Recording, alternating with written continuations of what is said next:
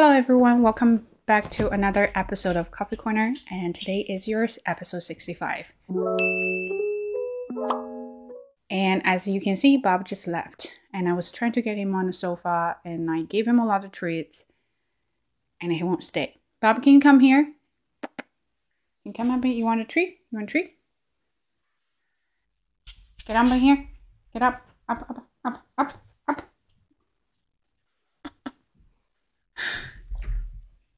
Okay, so he's sitting here. Uh, he is very food driven or treat driven, whatever. Uh, if you have a treat, he will go with you. Anyway. And he farted. See you. so for today's video, it's going to be a relatively short. Uh, uh, the so I don't know what to I don't know what to do. I don't know what to say, and I have a reason for that because I haven't done reading, watching, or listening to anything for a whole month like totally nothing. Uh, I normally read a lot and I really like podcasts. So it was pretty much my uh, morning routine every day for three, four years. So I always listen to uh, all kinds of podcasts and learn things from those great people. And then I watch a lot of educational videos so I could learn and, then things like that. And I read a lot too, uh, English books, Chinese books. So I would really kind of um, taking a lot of information. And then somehow I decided to try this and also give myself a break. So for a whole month, since last month, I did not read, I did not watch any educational videos to learn new information. I did not listen to any podcasts, even my favorite podcasts. Uh, I did not listen to them. And uh, all I was doing was to going through scrolling my phone videos, whatever short videos, right? So, you know what? I kind of when in the very beginning it was okay. That well, I really enjoyed it because it was like a short and it was fun, right? Right away you could get whatever like the pleasure, the fun uh, out of it. But then for probably like halfway through, and I felt like tired of using my phone and I was trying to get away from it. And then all of a sudden I realized I got addicted to it. Like it was basically when I see my phone, I need to grab it and right away I will turn on any kind of uh, video apps to to just watch those short videos even though i'm not interested in those videos i was still like kind of like a force of habit and uh, watch it a lot that is really bad. And that caused, uh, I wouldn't say a problem. I would say, well, that has totally changed me because I I'm normally a thinker. I would think a lot, good, bad, whatever. The problem with not reading, watching, or listening to meaningful stuff is I do not think. I stop thinking. When I when I read some information, when I see something, my first reaction is, oh, I just I just don't have the time. I don't have patience for that. And that is really bad. So it is a red flag for me 100%.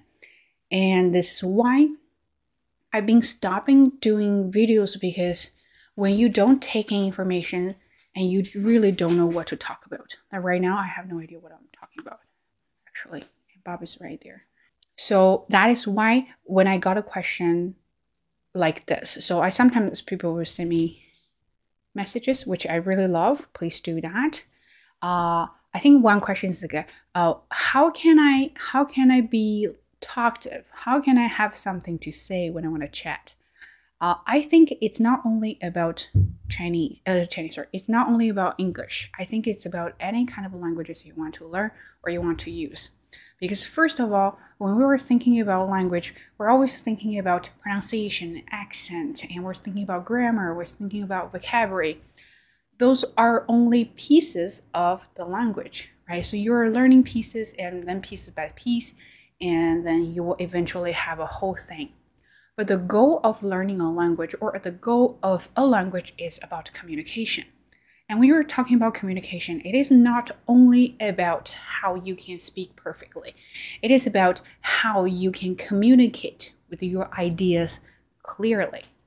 Basically, you have to got something to say or to write, right? So when I was in high school, um, I was not a good speaker in Chinese. I was not a good speak, uh, writer in Chinese as well. Even though Chinese is my mother tongue and I've learned that so many years, that doesn't mean I can communicate effectively because I didn't get trained uh, systematically. And also, I didn't read that much and I didn't use that much. Right? So I don't have enough input. How, how can I how can I have uh, a lot of output? Same thing to English, right? You need to read a lot. You need to be like sponge. You need to observe absorb a lot of things and then you need to process it. You need to have your own thoughts, own ideas, own opinions on it. And then you start to practice. That's when you get your ideas out. Forget about grammar, forget about structure, forget about vocabulary, and forget about accent. You just need to really say it.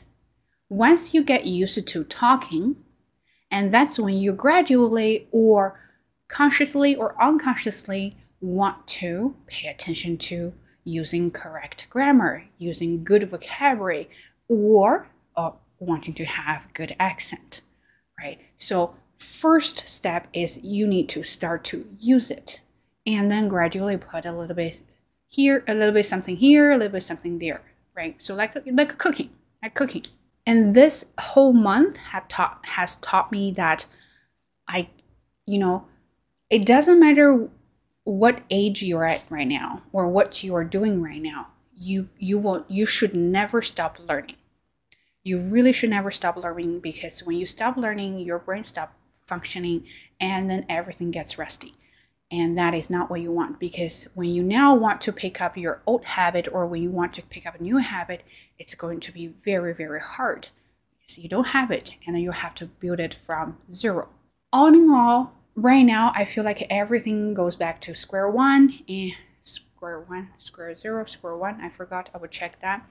And I feel like, oh man, it's hard because now when I pick up my Kindle, I feel like I don't want to read anything because everything is so boring and I want to watch videos a lot. That is definitely not a good habit. Don't do that. Okay, so that is why my video has been postponed because I really don't have anything to talk about and I didn't learn anything that I can share with you guys. And I don't feel comfortable sharing things that I don't even know. So that is why. Second question uh, is from some of you I forgot. And then I think she or he asked me how I answered one of them, uh, one of my interview questions. And I really like it. I, I've been thinking about that a lot is uh, that question is how would you apply your training or education to this job or to this position? And so she wants to know the answer to that.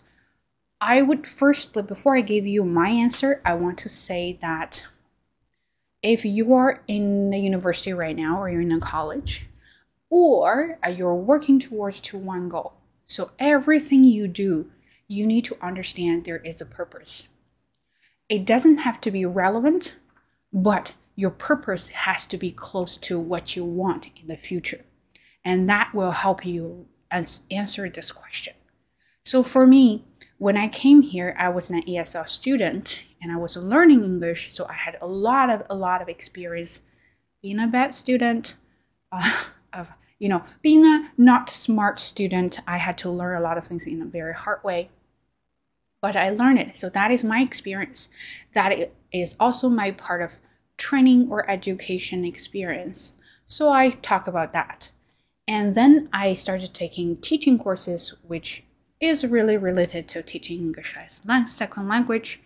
And then I was in the university, I was doing a course about teacher education, uh, how to train teachers to teach English as a second language. And then I did a volunteer and I had this job, that job, multiple things. So when I talk about that, it's like you have one direction, one destiny to go. And that is everything is towards how to teach really well. So I started with my student experience. I said when I came here as an ESL student, I learned a lot of things in a very hard way. So that will help me understand how my students feel. So that would be a very precious, a precious experience because you know when my students say, I don't understand, I know why they don't understand, and I can better help them with my own student experience, learning experience. And in the university, uh, I, I take courses about how to teach English and also uh, did a research on how teachers did on their teaching. And we're talking about teacher education. Those kind of things help me understand from teacher's perspective. So I said those part those parts helped me understand from different perspective. And then I know there is a lot of work to do as a teacher, not only about teaching your theories that you learn from your courses. And I did that. And my volunteer jobs helped me build uh, up my resume, of course, and also helped me learn a lot of things from different fields in the school board, in university, and in a private language school. So I get to know how systems works in the different sectors. And then I have this job, and then this job has really taught me how to teach a big size class using certain style, certain system, and that eventually lead me to this position that requires all sorts of experience. So you see, I have a very clear path to this kind of position. And all I need to do is to organize my thoughts and just dump it out. It sounds fancy. It, it just but but it's really not, you know what I mean? It's more like you are you are talking about your resume in a very storytelling style right? You are not reading your resume because you would never want to do that. You want to tell them how this piece of experience is very special and why you should mention that here rather than you have a very cold resume in front of you say oh yeah in two in 2018 i did this. So what? Why remember when you talk or when you do interview or when you when you communicate every single sentence you say there even with your writing every single sentence you see there you say there there's a follow-up question. Is why do you say this? Why do you want to mention this here? Why is that important to mention here? So that is something you have to train yourself to do. That leads to another question is uh, my student were talking about IELTS speaking, and then he said it's very hard for him to expand his knowledge to talk more. It feels like everything just kind of got stuck in a superficial part. And I said, here is how you can train yourself to do it is think about one thing. So I'm gonna grab one thing. So uh my okay, how about my remote? So this is a remote, and you start to talk about remote superficial facts about the remote is this is a black, this is a tiny, it's easy to control the TV, and you can choose whatever you want. That is a superficial facts. But what is is there any deeper meaning of using remote? Well, you can talk about the advantage of using that, disadvantage of using that. Is any improvement about it, or is any negative effect on your health or negative effect on someone else or would this affect your relationship or you know any kind of things that you can think about?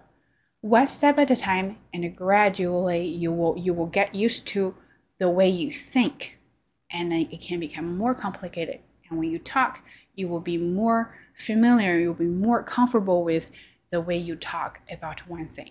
So you won't get stuck to the superficial facts that is my answers to those questions. Other than that, I, I really don't know what to talk about, so I guess I'm gonna just stop right here. Um, my apology. So I promise you next video will be good. So so Bob will be here maybe. And the problem is, um, no, the problem is now I'm teaching summer class from 9 to 2.30 and nonstop. I only have 30 minutes for my lunch, and I'm a slow eater. And every day during lunchtime, I feel like I'm I'm fighting a war or something. And after, so I'm teaching low levels again, and I talk a lot, and I'm exhausted by the end of the day. So that is why I also don't want to do a video.